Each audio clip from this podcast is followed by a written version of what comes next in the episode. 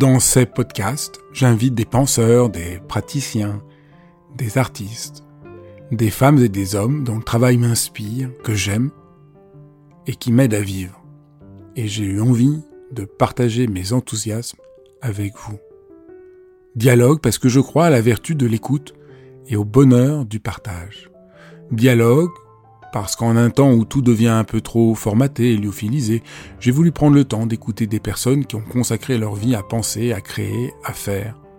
Dialogue pour permettre à mes invités de déployer leur engagement et leur conviction sans que leurs paroles soient coupées en petits morceaux.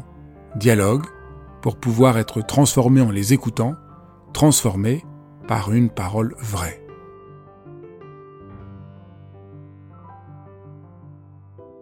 Alors que la question du rituel semblait il y a quelques années complètement passéiste et oubliée, on voit de plus en plus de gens se tourner vers la puissance des rituels pour se transformer, pour évoquer les passages de différents moments de leur vie, pour créer du lien avec les autres. Qu'est-ce que c'est? Comment faire qu'un rituel soit pas une source d'enfermement, mais une source de célébration, de changement, de transformation, et comme puissance de relation, de recréer du lien? Pour répondre à toutes ces questions, je reçois Thierry Janssen.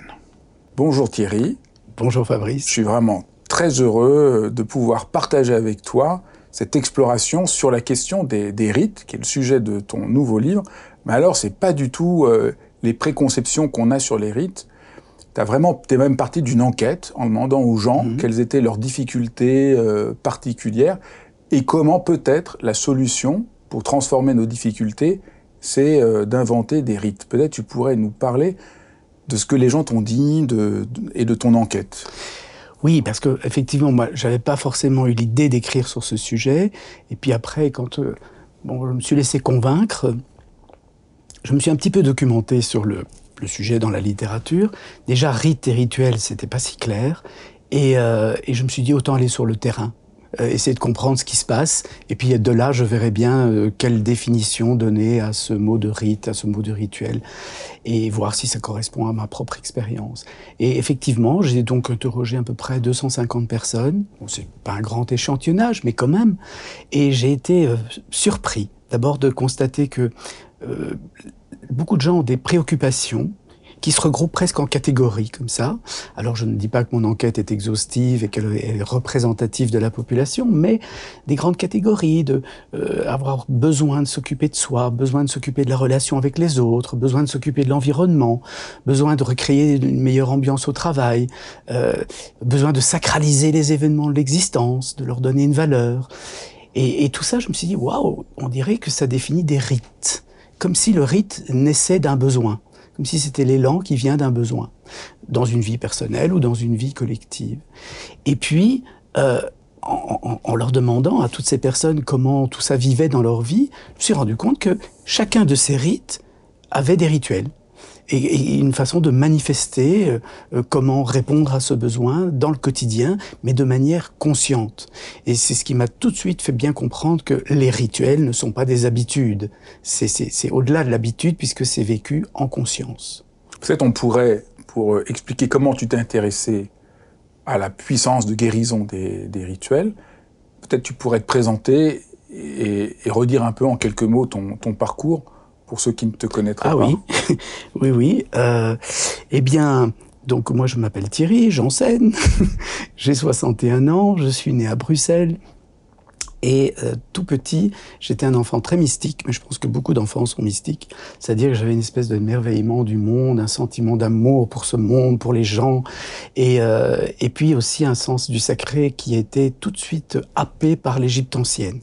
Donc, euh, enfant, je ritualisais comme un grand prêtre égyptien. Ma chambre était décorée, de hiéroglyphes. Le garage de mes parents était réquisitionné pour en faire une tombe égyptienne. Et puis, j'ai eu la chance de rencontrer un archéologue qui m'a euh, enseigné l'égyptologie jusqu'à mes 16 ans. Euh, toutes les semaines à l'université, j'allais depuis l'âge de 7-8 ans. Et en fait, euh, tout ça m'a habité. J'ai même pensé devenir prêtre à un moment donné.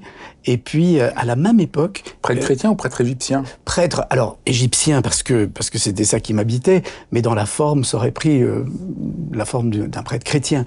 Et j'ai bien vu les filiations qu'il y avait entre les rites et, et les façons de procéder dans la chrétienté et celles qui venaient de l'Égypte ancienne. Mais en même temps, à la même époque, ma maman s'est fait opérer euh, d'une intervention assez lourde et elle m'a montré le chirurgien qui l'avait opéré dans l'hôpital. Et je m'entends me dire, moi je vais faire ça. Et donc j'ai passé mon enfance entre est-ce que je vais devenir égyptologue ou est-ce que je vais devenir chirurgien? Et à 18 ans, j'ai choisi la chirurgie. Euh, clairement, en conscience, dans le sens où je me suis dit, l'égyptologie, bon, ben, ça n'intéresse peut-être que moi, euh, mais les, la chirurgie, ça va servir à, à plus que moi. Donc j'ai décidé de faire des études de médecine pour devenir chirurgien. Mais d'emblée, il y avait une envie de transmettre parce que c'est ce que je faisais depuis tout petit, étant donné que enfant, j'avais d'abord beaucoup de sensibilité, euh, j'avais un corps un peu déformé, et du coup, les autres se moquaient assez facilement de moi. On parle de harcèlement à l'école, je pense que j'ai vraiment vécu du harcèlement et même assez violent, mais en même temps, euh, j'avais trouvé ma place. J'avais cette passion pour l'Égypte et j'ai occupé ma place en, transmettant ça auprès des, élèves, qui le petit nombre d'élèves qui ne jouaient pas au football. On m'appelait Thierry Jenseigne et, euh, et en fait, euh, quand j'ai eu tout ça, euh, j'étais pas heureux, j'étais tendu. Ah oui, on a parlé dans l'histoire. tu es devenu oui, chirurgien. chirurgien tu as eu vraiment la notoriété, le poste, le plus, un poste important. Oui. Et, et le jour où tu as tout ça, tu te dis. J'avais mon poste à l'université parce que mon but était d'enseigner, donc je voulais un poste académique. Et le jour où j'ai eu tout ça, mais vraiment le jour où je l'ai eu, le 5 janvier 98, euh, j'ai entendu une voix qui m'a dit si tu restes ici, tu vas mourir. Et donc euh, j'ai écouté la voix, je pouvais pas résister à ça. Et j'ai quitté en, une demi-heure de temps le temps d'écrire ma lettre au doyen de la faculté de médecine en disant il faut pas m'en vouloir, mais je peux pas rester. Et, euh, en fait, euh, euh, je n'ai jamais regretté ça, mais il a fallu assumer. et comme j'étais salarié des hôpitaux de, de, Bruxelles, enfin universitaire à Bruxelles, j'avais pas de fortune devant moi et j'ai eu l'idée de retrouver assez rapidement un travail, euh, mais je n'avais pas fait un travail sur moi. Et donc j'ai retrouvé un travail que j'ai abordé de la même façon que quand j'étais euh, dans la fonction de chirurgien à l'hôpital c'est-à-dire avec beaucoup de, de, tendance à pousser, à contrôler, à, avec une volonté très déterminée. Mais de nouveau, je me suis épuisé dans ce travail. Il s'agissait d'un poste de direction pour une maison de prêt-à-porter italienne qui s'appelle Giorgio Armani, ici à Paris. J'ai fait ça pendant une petite année et euh, fort heureusement, ils m'ont demandé de quitter. parce que j'aurais peut-être tenu encore un petit peu, euh, mais je m'épuisais et puis j'étais vraiment pas dans mon, dans mon environnement. Mais j'ai appris beaucoup. J'ai appris à me désidentifier de ce que je faisais. Euh, j'ai compris que je pouvais faire beaucoup de choses finalement. Ce qui comptait, c'est qui le fait. Et, et c'est là qu'a commencé un travail intérieur, un travail plus, plus psychologique et un retour à ce qui, est, ce qui avait habité mon enfance un retour à la mystique, à la spiritualité. Et donc, euh, voilà, tout ça m'a amené à finalement écrire euh, un premier livre en, l'an 2000, Le travail d'une vie. Je crois que ça annonçait la couleur. Puis il y a eu Vivre en paix. Et, euh, et puis il y a eu La solution intérieure qui était le livre de la réconciliation entre le médecin et puis le, le poète, l'homme plus inspiré. Oui, la solution intérieure, c'est un livre qui a beaucoup marqué, oui. qui essayait de, de, réconcilier la rigueur scientifique de la médecine oui. et euh, tout ce qu'on peut savoir euh, par ailleurs sur ce qui fait sens pour chacun d'entre nous et comment donner sens aux épreuves que l'on traverse. Oui. Et c'est ça la solution intérieure et qui, qui, reste encore aujourd'hui un, un, grand. Je pense un que c'est un livre que, oui, il était très documenté et, euh, et puis il était très apaisé, ce qui voulait dire que tant les gens de la médecine conventionnelle que les gens des médecines dites alternatives ou complémentaires, d'une médecine non conventionnelle ou moins conventionnelle, pouvaient s'y retrouver dans un, un, lieu où les choses étaient intégrées au service d'une meilleure compréhension de la nature de, de la vie et de l'être humain. Et je suis très heureux d'avoir écrit ce livre, mais quel travail C'était 15 mois d'écriture, tous les jours, 8 heures par jour. Il y avait 700 références scientifiques à lire, à trier, à essayer de digérer. Mais, mais moi, ça m'a fait grandir.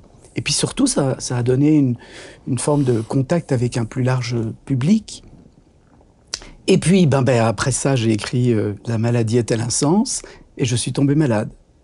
Et en 2009, et ça, c'était le cadeau.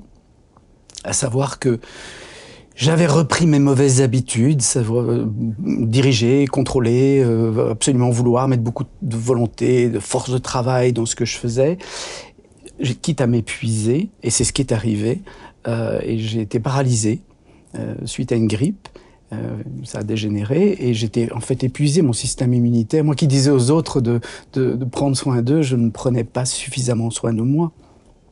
J'avais donné 200 conférences dans 8 pays différents en un an autour de ce thème, la maladie est un insens. Donc la question m'était posée et j'étais ici à la, Pitié Salpêtrière euh, dans le service de neurologie et je me rappelle très bien. J'ai pris mon carnet dans lequel j'écris régulièrement et je me suis dit qui t'a emmené dans ce délire?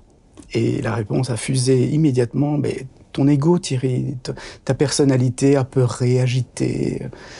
Alors je me suis posé une autre question si c'était pas cette personnalité euh, qui prenait le pouvoir dans ta vie, qu'est-ce qui se passerait? Si c'était plutôt l'essence de l'être qui, t'inspirait Et la réponse est venue tout de suite, je pars vivre en Égypte. Et donc je suis parti vivre en Égypte parce que quand on entend ce genre de, de, réponse, on peut pas tricher. Et je voyais le danger dans lequel j'étais.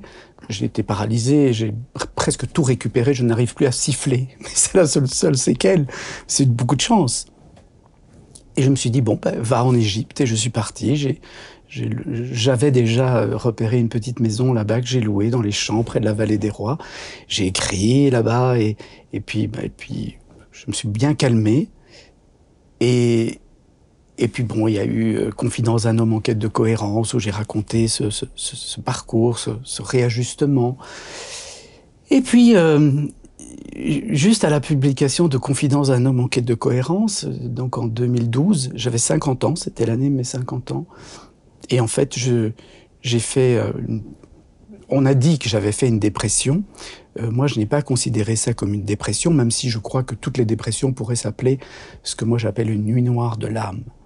Et vraiment, j'ai vu, et ça a duré quand même longtemps, parce que je m'étais dit, euh, je vais m'arrêter. L'idée, en fait, fin 2012, après ces confidences, c'était de m'arrêter quelques mois pour trouver l'espace en moi et créer l'école de la posture juste que au départ j'appelais école de la présence thérapeutique. Parce que suite à l'épuisement de 2009 je m'étais dit eh ben, il serait temps d'arrêter de voyager d'avoir ton endroit et puis les gens viendront s'ils veulent je ne voulais plus m'éparpiller, ça, ne me correspond pas. Je suis un moine, moi, j'ai besoin de mon monastère de mon ashram, en fait, j'ai besoin de mon lieu d'ancrage.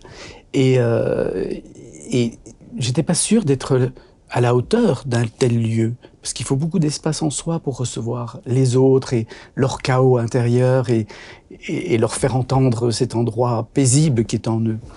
Et je savais que l'école serait une école à la fois psychologique, mais surtout spirituelle. Et qui suis-je pour créer un lieu comme ça, je n'avais pas non plus une lignée de, de maîtres qui m'auraient éventuellement adoubé à, faire ça. Et donc j'ai dû aller chercher cette euh, conviction, cette certitude, cette assise en moi. Et je m'étais dit, je prends retraite pour, pour euh, m'éprouver. Sauf que la retraite, je pensais qu'elle allait durer six mois que j'allais pendant ce temps-là écrire un livre sur le silence que j'avais entendu euh, lorsque je m'étais retiré en Égypte. Et en fait, euh, ça a duré trois ans. Et ça, a été dur parce que ça m'a fini par presque une tentative de suicide.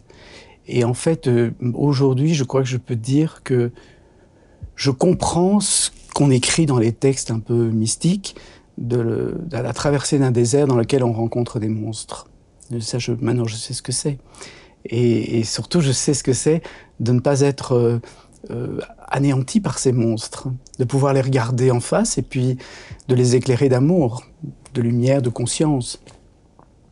Et ça m'a rendu, c'est peut-être peut-être de nouveau prétentieux de dire ça, mais je l'assume, euh, ça m'a rendu absolument paisible. Absolument paisible. Et aujourd'hui, j'ai 61 ans, je peux mourir ce soir, c'est bon. Mais je suis content de vivre, hein. je suis pas du tout euh, en train de, d'espérer partir, mais c'est bon, c'est fait.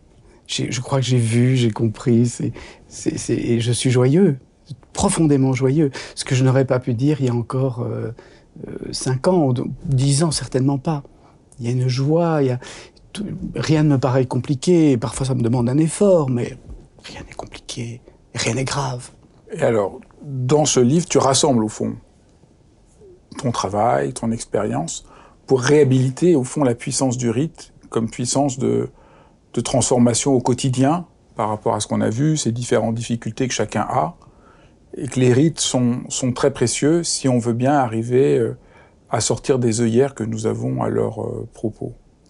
Oui, et en fait, de nouveau, j'avais jamais réfléchi à ce, à ce thème, à ce sujet, et je ne me rendais pas compte que je ritualisais beaucoup finalement. Mais je crois qu'on ritualise tous assez bien. Et, euh, et, et qu'on va probablement tous ritualiser de plus en plus. Euh, parce que dans le titre du livre, il y a euh, inventé des rituels contemporains pour vivre dans un monde incertain. Et, et je crois que depuis la crise de la Covid-19, on est tous plus ou moins conscients que le monde est incertain. Il l'est, par essence, la vie est incertaine. Mais là, on en a pris conscience. Tout peut s'arrêter pour le monde entier en quelques, en quelques jours. Et donc, euh, c'est quand Jean-Philippe de Tonac m'a dit Est-ce que tu te rends compte que tu as instauré un rituel contemporain euh, en, proposant une méditation tous les soirs pendant le premier confinement? Et je dis J'avais jamais réfléchi à ça en ces termes-là, mais c'est vrai. Euh, c'était un rituel. On, je retrouvais les gens sur Facebook tous les soirs à 19h. Ça a duré 45 soirs d'affilée. Et, je sais qu'il y a des gens, on était parfois 10 000, 15 000 par soir. Et les gens, ça a changé leur vie. Et, la mienne aussi. Parce que j'avais des repères, j'étais apaisé, euh, ça structurait ma journée, ça donnait du sens à, ce confinement où j'étais quand même un peu isolé, comme la plupart d'entre nous. Moi, je vivais vraiment seul pendant le confinement parce que mon compagnon était, euh, était en Égypte et, coincé là-bas. Et donc, euh, je me suis dit, oui, ça vaut la peine d'y réfléchir. Et effectivement, les rituels, euh, les rites et les rituels euh, donnent du sens à l'existence, permettent des accomplissements et permettent de traverser les périodes de, chaos, d'incertitude. Alors, quelle est la différence entre un rite et un rituel? Alors, comme, comme je disais euh, tout à l'heure, en faisant ma petite enquête, c'est vraiment, ça m'a sauté aux yeux. Et je, n'avais pas trouvé ça dans la littérature que j'ai consultée. Alors, j'ai pas consulté toute la littérature sur le sujet, mais ça me paraissait souvent confus. Rite, rituel, il y a même des auteurs qui utilisent les deux dans la même phrase sans, sans vraiment préciser euh, ce qu'ils entendent dans une éventuelle différence. Et le, le rite, c'est vraiment quelque chose qui naît dans notre vie personnelle ou dans la vie collective en rapport avec un élan qui vient d'un besoin. Et, du coup, euh, euh, je pense que les grands besoins de l'humanité sont à l'origine des grands rites de l'humanité. Et après, le rituel, c'est une façon de mettre euh, ça en pratique, de, de, le manifester concrètement. Il y a un exemple un peu simple, mais qui parle sûrement à tout le monde, c'est l'exemple du baptême le baptême, même le baptême non religieux, le baptême dans les universités, les bizutages qui sont très décrits aujourd'hui parce qu'ils peuvent être dangereux, mais tous ces, baptêmes correspondent, enfin répondent à un besoin d'accueillir une personne nouvelle dans une communauté, à un besoin de rappeler les valeurs de cette communauté et à un besoin, pour celui qui s'adonne au rite, de montrer son engagement vis-à-vis de la communauté. Et rien que ça, il y a, rien que ce rite, il y a au moins trois besoins qui, qui sont à l'origine. Après, le rituel du baptême, il va varier d'une communauté à l'autre, d'une université à l'autre, d'une religion à l'autre. On baptise pas au même âge chez les orthodoxes, les orthodoxes, les catholiques ou les protestants. Donc, euh, c'est vraiment une actualisation d'un rite qui lui-même est au, au service d'un besoin. Donc ça, c'est vraiment important de comment voilà, le rite, c'est un peu la racine. Les rituels, on peut en inventer. Ils ont des formes différentes. Donc quand on comprend ça, on est beaucoup moins figé ah sur le rituel comme expérience, comme voilà, c'est comme ça, il faut faire comme ça. Au fond, ton livre, maintenant, non mais calmez-vous avec euh, les rituels, ce sont que des formes ah pour déployer le sens du rite et confondez pas le rituel avec le rite. Ah oui. Et, et euh, tu Parce que c'est ça qui crée la crispation. Ah oui, et puis qui crée un enfermement. Et je suis un petit peu parfois j'ai un franc-parler et puis je dis, mais j'assume ce que je dis. Mais je suis un peu agacé parfois de voir tant d'ouvrages de, aujourd'hui sortir dans des prescriptions de rituels. C'est-à-dire qu'on on dit aux gens, faites tel rituel, vous obtiendrez telle chose. Alors c'est possible que la mise en place de ce genre de rituel mobilise des forces psychiques et physiques qui permettent l'accomplissement de certaines choses. Mais en même temps, je trouve ça très enfermant. Parce qu'on plaque sur la vie des gens des rituels qui viennent de l'extérieur sans même toujours faire la pédagogie de ce que le rituel comporte comme intention, comme symbole, comme et, ça, ça m'agace un petit peu. Les enfermements, ça m'agace. Et du coup, euh, euh, je, pense que cette proposition d'inventer des rituels, et pas forcément de jeter les, rituels du passé à la poubelle. Euh, il y a un patrimoine de rituels dans, nos, dans notre culture, dans nos cultures, qui est très riche. Mais en même temps, c'est de se les réapproprier qui est réinventé. Et ce qui est de, de nouveau les réinventer. Par exemple, euh, juste avant notre, notre entretien du jour, j'étais dans des funérailles. Et, euh, et, en fait, euh, c'était dans une, une, église catholique. Moi, j'ai grandi dans une famille catholique. J'ai fait mes communions et tous les rites que cette église proposait. Mais aujourd'hui, je n'ai pas de pratique religieuse dans cette église. Et du coup, euh, au moment où tout le monde est allé à communion, euh, je ne me sentais pas de me lever et d'y aller aussi, dans une espèce de conformisme, euh, d'appartenance. Et en même temps, c'était un peu gênant parce que j'avais envie aussi de montrer que j'étais uni avec les autres, que je, je, partageais quelque chose avec eux et une valeur commune et, et un hommage commun pour, pour la personne qui était, dont c'était les funérailles. Et je suis resté à ma place en me disant non, tu vas ritualiser ta, la communion, mais à ta façon. Et donc je me suis mis en, à ma, ma petite cuisine intérieure en méditation. J'ai ouvert mon cœur très fort physiquement, j'ai senti cette énergie et elle se répandait dans toute l'église et je me sentais en communion tant avec la, la, la, communauté qui était là et avec la transcendance qui, qui euh, inspirait cette communauté. Mais je n'ai pas eu envie de d'utiliser les mêmes gestes euh, parce qu'ils appartenaient à une communauté qui se reconnaissait dans ces gestes-là. L'autre grand euh, l'autre grande mécompréhension sur les rituels, c'est l'idée que c'est religieux. Oui. Et donc, euh, tous ceux qui sont pas religieux se disent, mais en quoi ça nous concerne? Mais ça va être un enfermement. Et, mais non, les mais rituels non. ne sont pas... Les rites et les rituels n'ont rien de spécialement religieux, même si les religions les ont adoptés, mais tous les, tous les êtres humains, partout où ils sont, ont adopté les rituels. Et tu soulignes très justement que des rites et des rituels compose la structure de notre vie euh, politique, sociale, Totalement. au cœur même de la laïcité. Totalement. D'ailleurs, le mot laïque, euh, pour moi, est un mot euh, que j'essaye d'éviter parce que je trouve qu'il devient une religion. Il désigne presque un, un, ensemble de comportements et de croyances, parfois très intolérantes, je trouve. Euh, et, et, et, du coup, je préfère parler de, de rituels non religieux que de rituels laïques. Hein bah ça, c'est parce que euh, tu es belge. Et, oui, oui, voilà, je, je sais. On a cette, cette distance Entre par rapport... rapport... les Belges et les Français et... sur la, le sens du... du... Ah, mais enfin, peu importe. Euh, oui. Mais disons, ce qui est vraiment important, c'est voilà, que le rituel n'est pas religieux. Peut-être tu peux redonner quelques exemples. Oui, parce que dans, dans l'enquête que j'ai fait, j'étais étonné au départ que beaucoup de gens m'ont dit non, moi, moi je ne ritualise pas, je n'ai pas de religion. Je sais, et puis et moi, je... moi, quand j'introduis des rites, les gens me disent ah non, non, tu nous remets du religieux. Donc moi, j'ai aussi, je, ça m'a beaucoup fait rire. Et, je, je, je, raconte les mêmes anecdotes que toi. que, le, que les rites sont la, au cœur même de nos sociétés modernes. Complètement.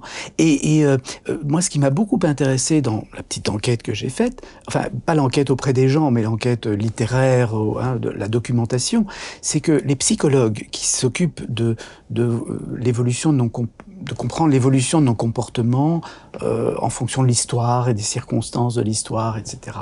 Eh bien, ces psychologues nous disent que il est fort probable que les grandes religions qui sont nées dans les premières grandes cités au, début du néolithique, eh bien, elles sont nées de ces rituels qui étaient nécessaires pour vivre dans une cohésion de, des populations dans ces cités. À savoir que au paléolithique, quand on vivait en petits groupes, ben, il n'était pas très compliqué de, de, de, savoir ce que pensait le voisin. On pouvait discerner sur son visage ses intentions et savoir si on allait tous partir à la chasse au mammouth. Par contre, au néolithique, quand les premières agglomérations se sont faites autour du Nil, de l'Indus, de l'Euphrate, ben, là, on s'est retrouvé à des centaines, des milliers, des dizaines de milliers de gens. Et ça devenait beaucoup plus angoissant de savoir si les voisins allaient partager les mêmes valeurs, les mêmes visions et, et partir peut-être au combat ensemble ou réparer les digues euh, après l'inondation du fleuve. Et donc, il y a eu ces premiers grands rituels collectifs autour des moissons, autour de, des récoltes, autour de la chasse. Et, ça a fédéré, ça a permis d'avoir euh, une cohésion dans ces sociétés autour de projets communs. Et ça a relié, religare, et ça a créé des religions. Hein. Et donc, euh, sans doute que les grands rituels euh, qui répondaient à ces grands besoins, euh, et dont le premier était d'apaiser des, populations et de créer cohésion en, leur sein, eh bien, sont à l'origine des, religions. Mais donc les rites sont plus à l'origine des religions que, les, religions, à l'origine des rites. Et alors après, tu montres aussi ça, c'est pour ça que je voulais que tu racontes ton histoire et, et toutes les composantes de ta réflexion, que les neurosciences nous expliquent pourquoi nous avons besoin des rites. Oui. Et ça aussi, ça m'a enthousiasmé parce que, effectivement, comme j'ai passé de médecin et puis de, de, de, de scientifique, oui, j'ai fait de la recherche, j'ai fait une thèse de recherche, donc oui, j'ai une démarche scientifique au départ, même si aujourd'hui, je vois que la science peut nous enfermer aussi dans des systèmes de représentation qui malheureusement ne sont pas assez inspirés plus assez inspiré parfois, mais en attendant, c'est toujours enthousiasmant de voir que dans la culture scientifique, il y a des, des, des, des justifications à pour comprendre les comportements qui sont les nôtres. Et effectivement, en ce qui concerne les rituels, alors il y a plein de choses qu'on pourrait dire, mais il y a une chose très très marquante, c'est que dans notre cerveau, nous avons une petite zone qu'on appelle le cortex singulaire antérieur, et cette petite zone euh, est comme un détecteur de sens s'il y a du sens dans notre existence, s'il y a de la signification à ce que nous vivons et de la direction, parce que le sens comporte ces deux acceptations, eh bien, le cortex singulaire antérieur est apaisé, il ne produit pas d'angoisse. Par contre, s'il n'y a pas de signification attribuable à ce que nous vivons, ou s'il n'y a pas de direction qui peut justifier ce qu'on est en train de vivre, le cortex singulaire antérieur génère de l'angoisse. Et cette angoisse empêche de penser convenablement, elle empêche d'agir efficacement, et du coup, c'est pas possible de vivre. Donc, on comprend du coup que nous avons besoin de repères, nous avons besoin d'apporter du sens, le besoin de sens est essentiel pour le fonctionnement de notre cerveau. Et, et donc on comprend que comme les rituels apportent du sens, permettent de donner de la signification, de diriger euh, des projets dans une direction, bah, il n'est pas étonnant que nous soyons des animaux éminemment ritualistes.